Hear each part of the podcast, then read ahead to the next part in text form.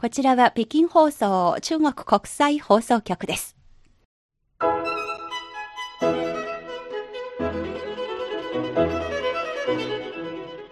皆さんこんばんは。ハイウェイ北京中国情報ラジオ。火曜日2時間目の放送は各種様々な業界で活躍されている方たちにじっくりとお話を伺うコーナーです。今回は中国と歩んだ16年と題して、元中国日本商会事務局長補佐の中山幸三さんを北京放送のスタジオにお迎えしました。中山さん、こんばんは。はい、こんばんは。ようこそお越しくださいました。はい16年、正確には16年半、はい、中国にあの通算いましたけど、中国での仕事を終えて日本に帰ります。中国と一緒に16年半も過ごされてきた中国通とも言える中山幸三さん。北京または中国の他の地方で暮らしてきたこの16年をどう振り返り、またこの中国の変化をどのように実体験してこられたのか、今日はこういったようなお話をめぐって中山幸三さんにお話を伺ってまいります。CRI インタビューです。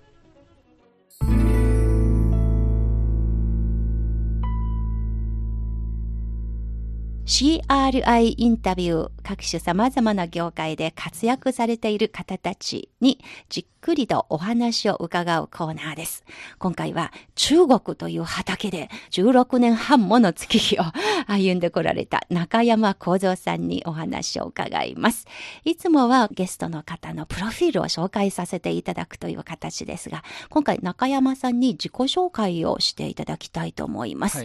お年は六六大順と聞いていまして、66歳ですか、はい、生まれはどちらですか？生まれは東京の下町江戸川区です。父方ずっと追っかけていくと江戸時代から江戸に住んでたということは知ってます。はい、江戸っ子なんですね。当時から中山さんですか？父方の方は中山ですね。あの、私たち日本の歴史を勉強するときには、日本人は明治維新になってから初めて名字を持つようになったというふうに教えられていましたが。そういう意味で言うとそこは知らないです。まあ、中山さんは中国では孫文の名前が孫中山ですので、なんとなく名前を見るだけで中国人は親しみを感じますけれども、どういうきっかけで、どういう風の回しで初めて中国を訪れたのですか？えっと、まず前の会社にいた時に中国関係の、えー、中国で売るための認証ということで仕事で関わったのが1998年ぐらいからで、はい、まあ、その時にいろいろあって、えー、2000年のまあ、4月に初めて来たんですけど、ですからその前の年の1999年の12月に出張で初めて北京に来たことがあります。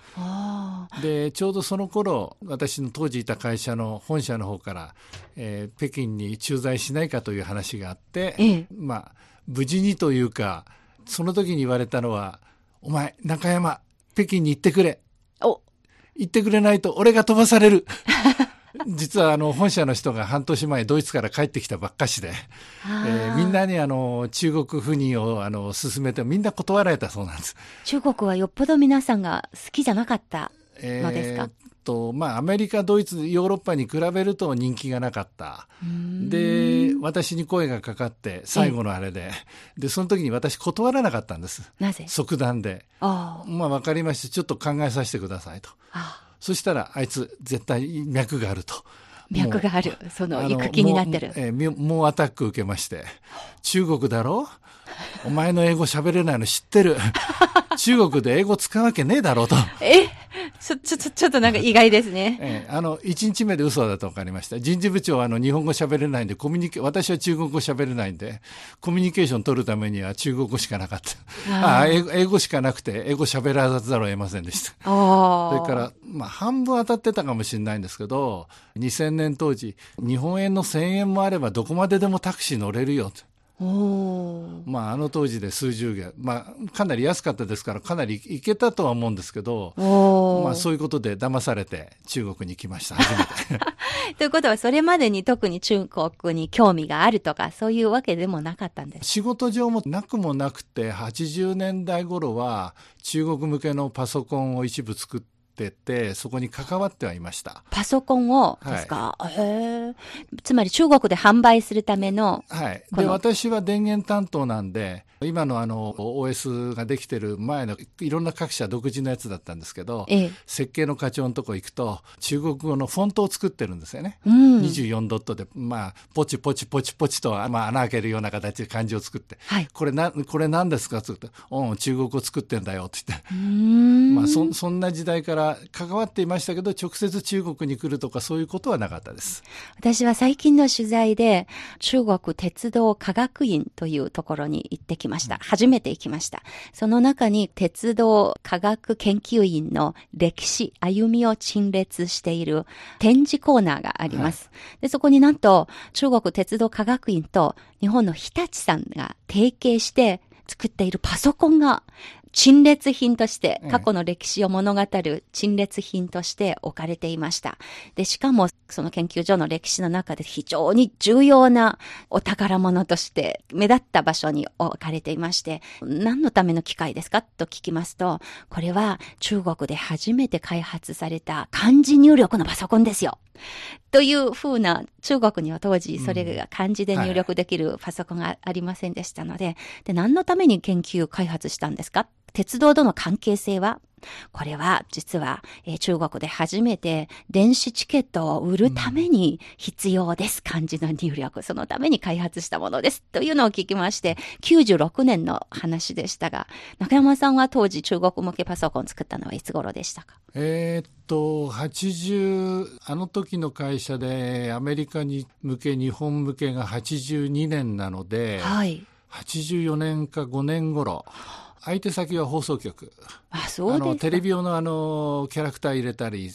そういう用途でかなり出てたはずです。なるほど。じゃあ漢字入力じゃなく、やっぱり、まあ今の Windows とは程遠い DOS の、まだ Windows のの時代でしたよ前ですね。あ、ドスのまた前ですか、い、やー、まあそういう古い時代からずっと電子パソコンとかそういった分野が中山さんのご専門ですけれども、その少年時代から中国と接していたチャンスがあったと聞いてますが、まあそれは空でですね。あの、ここのあの CRI には何度も放送出させていただいて、はいその時も話してますけど、趣味がアマチュア無線で、ええ、世界中と交信するときに中国の放送局聞いたりはしてました。何歳のことでしたか、えーっと、高校生あたりから、中学高校生ですね。中国と言いますと、人によっては歴史からの趣味で、あるいはまあ漢詩だとか、唐の時代の詩だとか。でも中山さんはこの電波からスタートしたんですそうですね。はい。電波からですね。はい。当時のその北京放送の印象とかイメージとか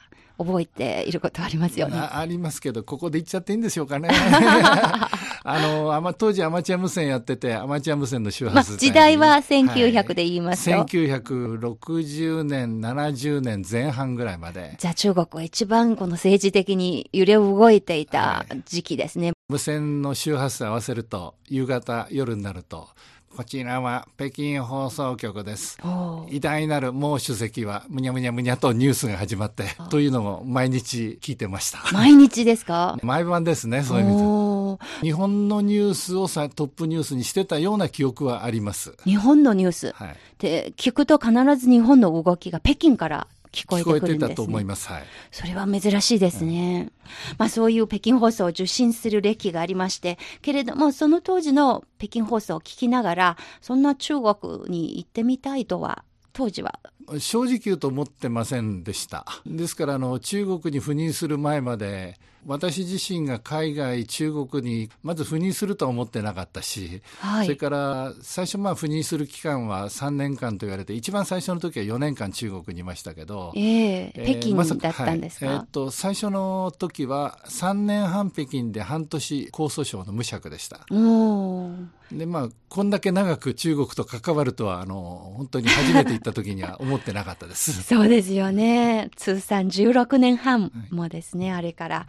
ということで、まあ中国に初めて、まあ自分で旅行じゃなくて会社の仕事で来たのが最初だったんですね。そうですね。はい。まあ60年代中学高校時代のラジオで受けた中国のイメージと実際にご自身で今度は駐在員として仕事して滞在してその時にまだ覚えてますでしょうか？この実体験した中国の印象。初めて中国来た時に2000年当時、はい。感じたのは、皆さん中国人の方々の目が非常に輝いてるっていうのを感じました。それは今と違うという意味でですね。うん、今と違うという意味ではなくて、2000年当時で比較すると、まあ、その時住んでた日本の人たちが失った情熱なり、勉学の心っていうか、うもうちょっと貪欲さというか、それが中国にはまだあったというか、おそらく私私自身の人生の中で感じてるのは日本のもっとな70年60年代のあのバブルの頃とか、まあ、バブル前の成長期の時代、はい、ああいう勢いを中国にあるなというのは初めて来た時すごく感じました。振り返ってみますと、ちょうど20世紀から21世紀に変わっていく頃だったんですよね。はい、まあ、いろいろ激しく変わっている中国ですが、まあ、これまでの16年半、中国の変化を一番こういう駐在という形で体験してきた中山さんですが、中国に来て最初に忘れられない思いで、まあ、この歴史的な大きな節目で言いますと、どんな出来事でしたか？仕事で言うと、WTO 加盟、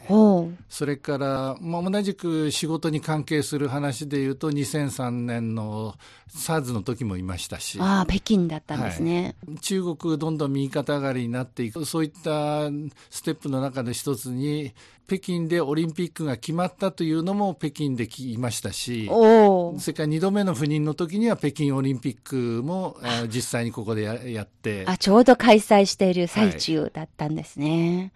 これまでの16年半の滞在、もう今おっしゃった思い出が、私も同じ年代を北京で過ごしてきた人間としては、キーワードを聞くだけですぐ当時の情景が目の前に蘇ってくるのですけれども、WTO の加盟、これが中国での滞在が始まった後に、まず最初に印象に残っていたことですけれども、当時はどちらにいたのですか ?WTO 加入の前後。北京か上海か、北京です。はい。私が感じた WTO 加盟は、まずほとんどの当時の日本の人たちが WTO は中国が市場を開放するというそれしか頭に入ってないっていうか、ええ。それが重点的に感じた思ってたと思うんですけど私が感じたのはそうじゃなくて、まあ、それもありますけど、え、中国がチャイナスタンダードまたは世界スタンダードをうまく取り入れて世界に飛び出していく、そのツールとして WTO 加盟っていうのはだから皆さんと全く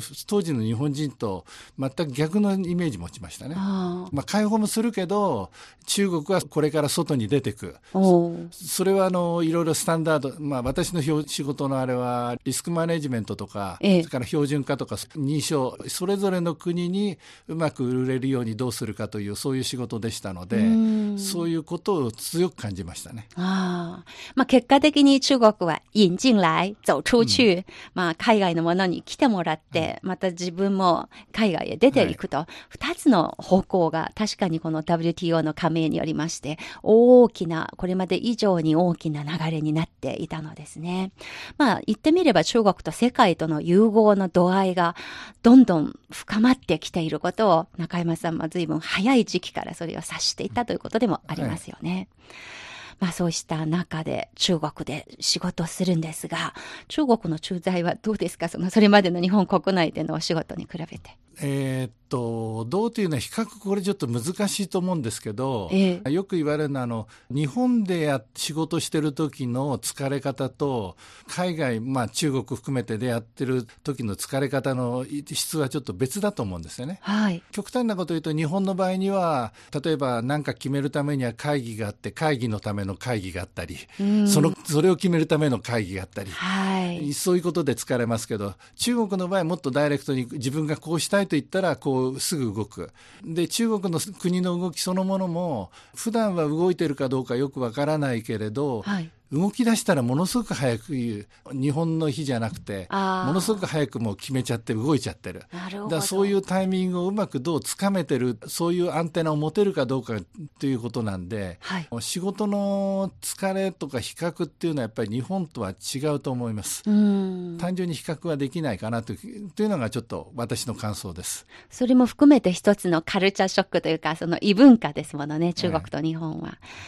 あの、周りの中国人のスタッフはいかがでしたか？その、来る前と来てから想像。あの、自分の部下になる人そのものは日本にいる時からメールのやり取りしてたんで、ええ。まあ大体大丈夫だったんですよ。あとは、その前からもあの、当時の会社の別のマネージャーともやり取りしてたし、ええ。そういう意味で言うと、そういうカルチャーショックそのものはそんなにはなかったです。でも振り返ってみますと、世の中の変化もまた大きなもので、はい当時はインターネットは普及はしたと思いますが、でもその後の、まあ、スマートフォンがなかったし、携帯電話も今ほど普及してなかったんじゃないでしょうか。そうねはいまあ、そういったような環境の変化も、それがまた仕事の仕方、あるいは人々の付き合いの仕方にも影響を及ぼしているかと思います。シアラインタビュー、この後も中国と共に16年半も歩んできた日本の中山幸三さんに引き続きお話を伺ってまいります。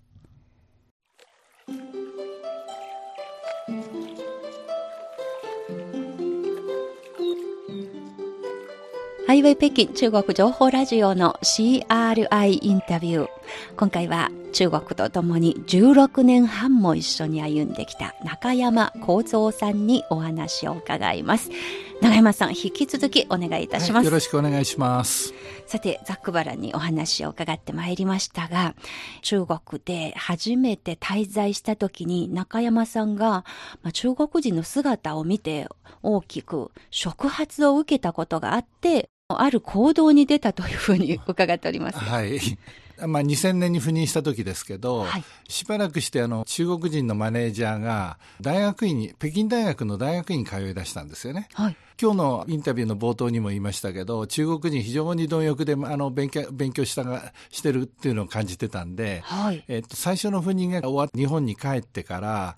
自分もなんか勉強したくなって、えー自分のあの専門分野のところ、えー行くために大学院の修士に通い出しました。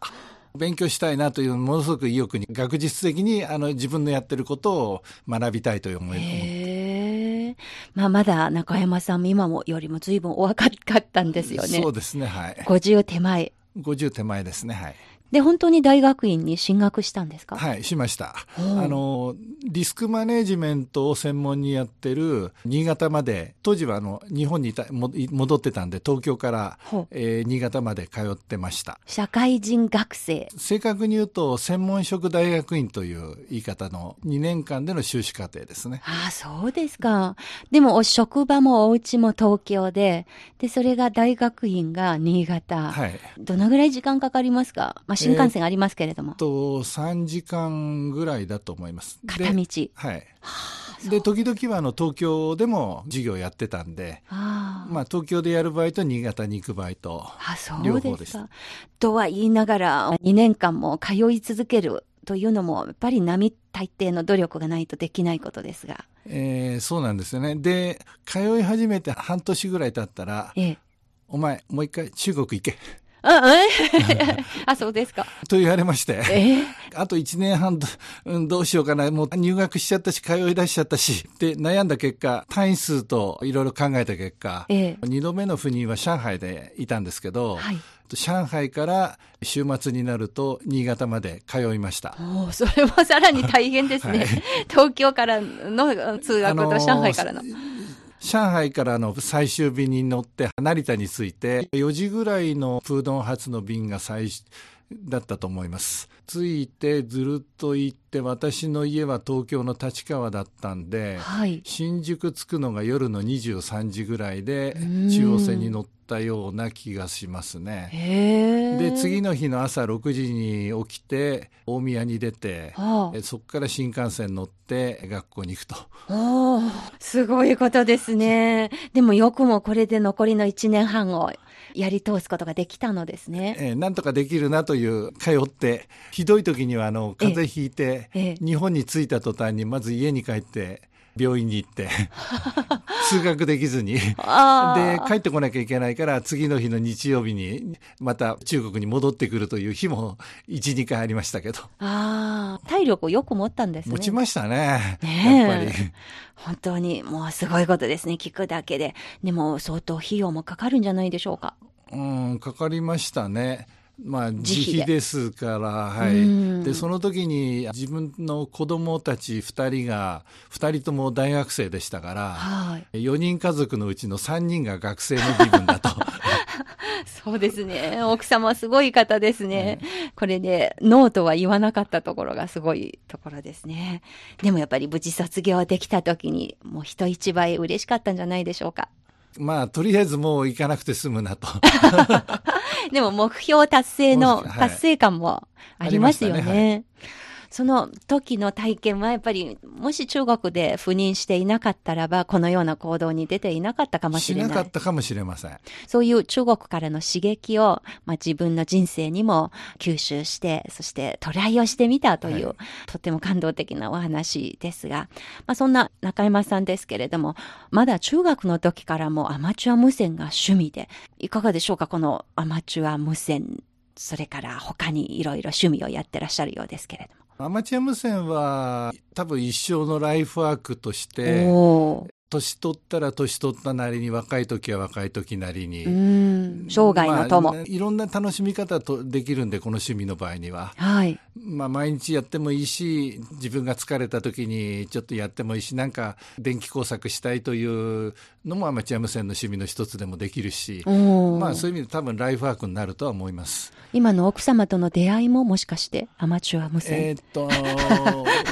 免許もコールサインも持ってますけど無線の方ではなくて付き合ってる時に免許を取らせました。あ、なるほど。付き合ってから、私の女房になる人はアマチュア無線のことを知らないといけないということで取らせたんですね。愛の力で。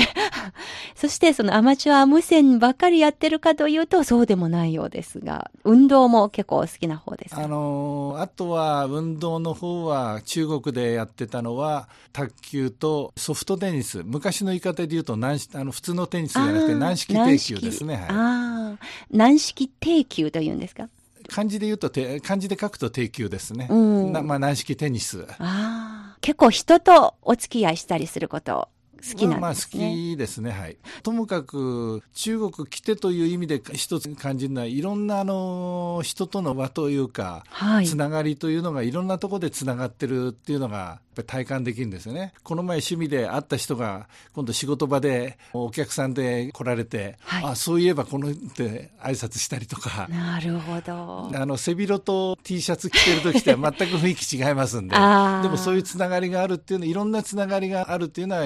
いろんな意味で仕事でも役に立つ時あるしう、ん。まあ、む向こうからすると役に立つ人と見られるかもしれないし、うん。そういうメリットありますね。まあいろんな中山さんとおしゃべりをするとですね、結構奇跡的に何かの話題になりますと、いつも携帯電話とか取り出して一生懸命探し出すんですね。そしたら、これが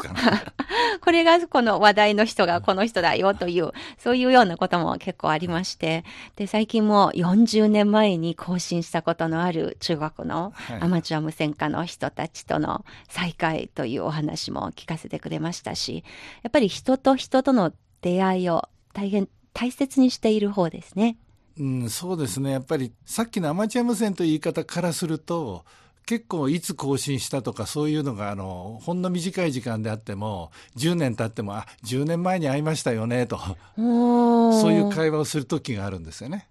アマチュア無線をやってる方の世界では、時間の感覚がもっと悠長に流れて。電波という非常に速いスピードでやるものに対してでも実際には長いスパンで。ああ本当にお久しぶりです。前回お会いしたの10年前で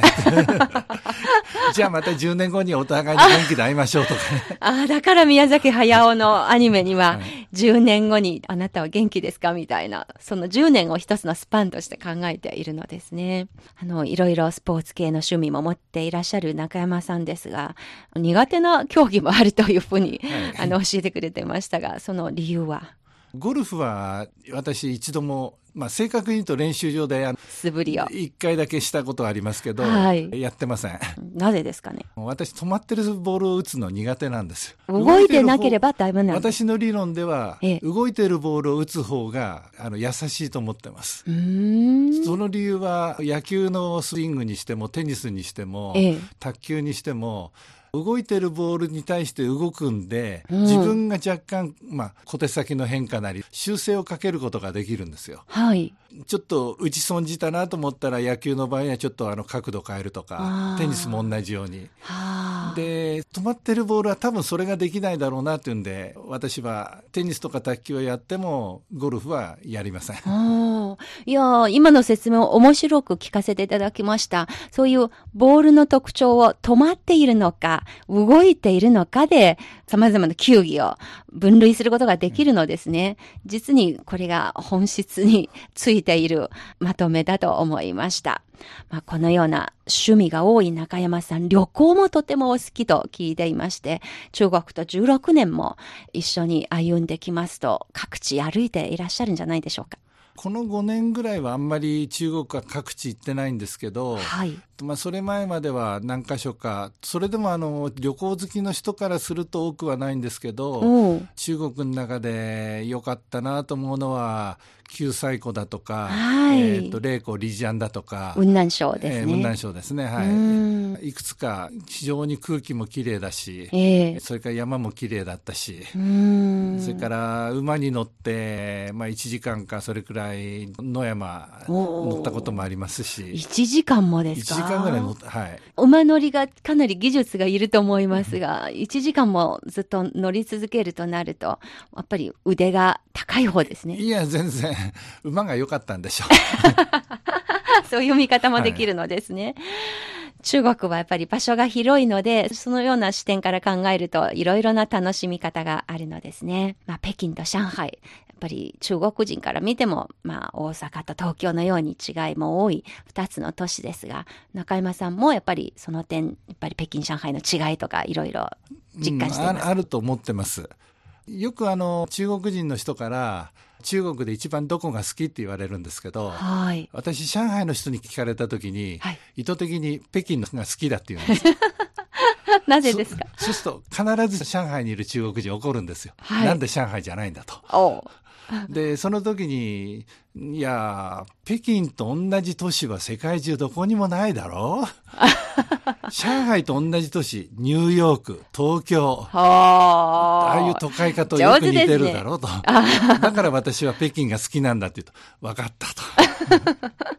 なるほど。話もその、言い方にもよりまして、与える印象が随分違いますね。今度北京の人に会ったら、私上海が好きですよ、ですいや、か私やっぱり北京のが好きです。北京の人に対して北京が好きな理由はいつもどういうふうに説明していますか？やっぱりさっき言った古いところと新しいところがうまく共存してる部分でしょうね、好きなのは。うんええまあ観光地でマイナー、メジャーいろんなとこありますけど、はい。有名なとこ以外でもあの小さいところ、それから結構ボロボロになったお寺みたいな塔とかああって、まあちょっと外れてそこを見てのが割と好きですね、私は。歴史の重みがあるところが好きな理由の一つなんですね。まあこれだけ長く16年間も中国と付き合っていくと、どうでしょうか？この中国と日本のこれから仲良く付き合っていけそうですか？この中山さんの実体験からこの膨大な質問を投げますと。あのー結論簡単で、はい。日本と中国が、まあ、どっちが長男だってのは置いといて、おうおう兄弟だとすると、はい。兄弟喧嘩だったらしょっちゅうすると思うんですよ。うん。だから、いい時もあるし、悪い時もあるっていうのは私の考え方です。あただ、なるべくええいい関係で仲良くして、時々喧嘩して、ただ、喧嘩するときには、あの、思いっきりお互いに言いたいことをちゃんと言い合って、すれば仲直りできるんで、うんそういう関係であれば私は全然問題ないと思うんですけどね。あんまり何かが起きたら、それを深刻に受け止めないで、長い目でもっと悠長に構えて、はいこれから向かうべき両国の進むべき道とか、あの関係構築はそういうふうな、もうちょっと余裕を持って考えた方がいいという、そういはいう。提言にも聞こあえました。の経済的に見ると、私、そういう意味でさ単純なサラリーマンとして見れば、はい。経済的に見れば日本と中国の関係、切っても切れない関係だと思うんですよね。ええ赴任した時なんですけど、まあ、いろいろ中国当局に挨拶行ったんですけど、うん。一つ言われたことあるんですよ。はい。中国と日本の4000年の歴史で、日本が勝ってたのは、ここ100年ちょっとの間だぞって。その、そういう話にもなるんですか、えはあ。あの時ちょっと、うわ、とんでもない国来たな、これ大変だなと思ったんですけど、でもよく考えると、えさっきの WTO 加盟じゃないんですけど、はい。中国はものすごい長いスパンの中で物事を考えてる、その中の一環で、これ、まあ、2000年当時でのイメージですけど、ええこれからすごく伸びるんだろうなっていうのは、いろいろ感じましたね。まあ普通はビジネスの場ではいきなりそのような話題にはならないと思うんですが、挨拶した途端に言われました。あ、そうですか。まああの2000年頃の北京の一つの横顔かもしれないんですけれども、ただまあ、その人とはあの別にあの、険悪な感じじゃなくて、ええ。あの、何度も挨拶した、その後はあの、普通に、ニーハオって、あ、ニー。ハオって、そんな感じで、ああの、挨拶してましたけど。まあ、あの、率直に思ってる、いることを相手にぶつけていくというのがある意味、率直な性格の方も多いというのが今の中国かもしれないですね。まあそういうところは非常に中国にどっぷり使っているからこそ、いろいろ体験したことを今日はごくごく短い時間で聞かせていただきましたが、こうやって長く中国と付き合っていきますと、もしかして異文化と接するときに新鮮な感覚が少し薄れていくような、そういうところもあるのですか？多分、感覚的にはいろんなところがもう麻痺して、麻痺してというのは悪い言い方ですけど、はい。あの、先ほど最初に言ったような、最初に来た時に中国人が非常に勉学で熱心だ云々っていうのは、その感覚は自分自身あんまりもう持たなくなってるかもしれないですね。あー。まあ、あの、バーリン法、ジューリン法だとかそういう世代の違い若い世代。もあるからかもしれないんですけど、うーん、なるほど。でも一方、中山さんが北京にいるからこそ、このベテラン中国通の中山さんを頼って、いろんなお友達とかが訪れていらっしゃって、はい。今日も実はスタジオにお友達の方が見学に来てはいますけれども。いらっしゃいますね。そうですね。はい、微笑んでいますが。あの、私が帰っちゃうともう北京に来るつてがなくなるんで、ああ、急いでいるうちに。いるうちにぜひ送別会をやりたいと。はい。まあそうい先週も実はそういうあの人が来ました。あ、そうですか。まあ、あの、初めての中国だったんですけど、まあ、中山さんが、自分でさんつけましたけど、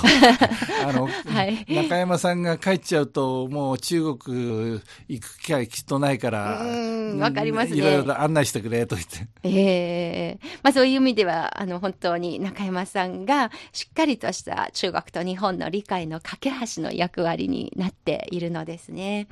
まあそんなことで、日本に帰国された後はどのような予定があるのですか？えーっとですね、赴任命令が出た後ですね、はい新しい配属先が決まっておりまして、えええー大蔵大臣付け、お専任秘書官というおあの肩書きをあの拝命しております。お素晴らしい。大倉大臣がいるんですね、未だに。いろいろ送別会続いて、まあ、その場でこれ話すと、はい。何人かは信じちゃうんですよ。え、日本の方もですか、はい、でお何人かはこのジョークが分かって、はいえーその後あの信じた人もジョークだと分かった人も実は同じこと言うんです。ええあそれは大変ですね。激務ですね。24時間なるほど。ジョークだって分かった人はその後続くのが、ええ持たなかったらまた北京戻ってきてください。待ってますから。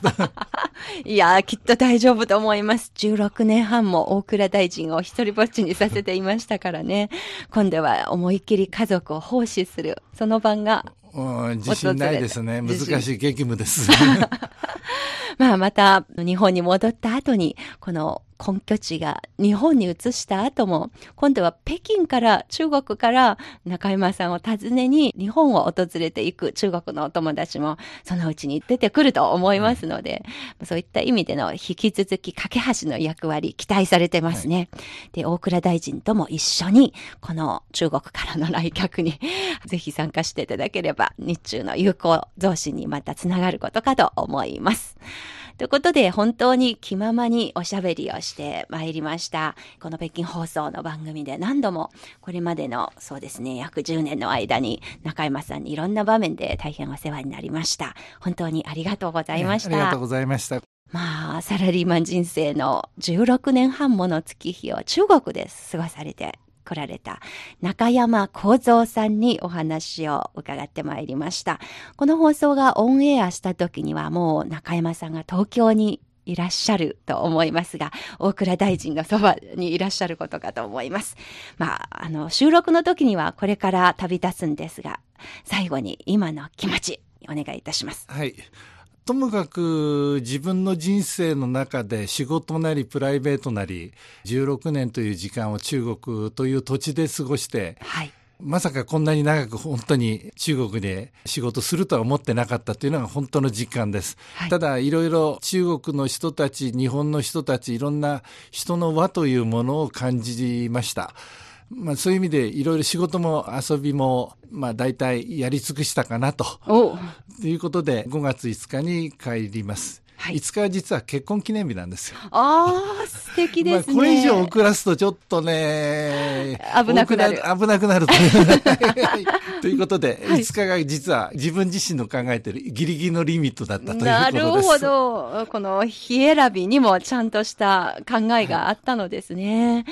いや、今日は本当に貴重なチャンスで、人と人との付き合い、まあ、中国人と日本人の付き合いというよりじゃなくて、本当に人間同士の付き合いの中で、今年で66歳の中山幸三さんという方が、もう自分の仕事に対する態度、人生に対して、または奥様とのお付き合い方に対する、本当に率直に思っていらっしゃることを、あの、私たち知る貴重なチャンスを与えてくださいました。本当に、またチャンスがあれば、この24時間、大蔵大臣付専任秘書官の職の、あの、感想なども、そのうちに、また10年後にと言わないですが、そのうちにまたぜひ聞かせていただければと思います。はい、またもしチャンスがあれば、電波で北京放送のことも引き続きよろしくお願いいたします。よろしくお願いします。本当に16年半、中国での暮らし、そして思いっきり楽しんでこられた16年半、お疲れ様でした。ありがとうございました。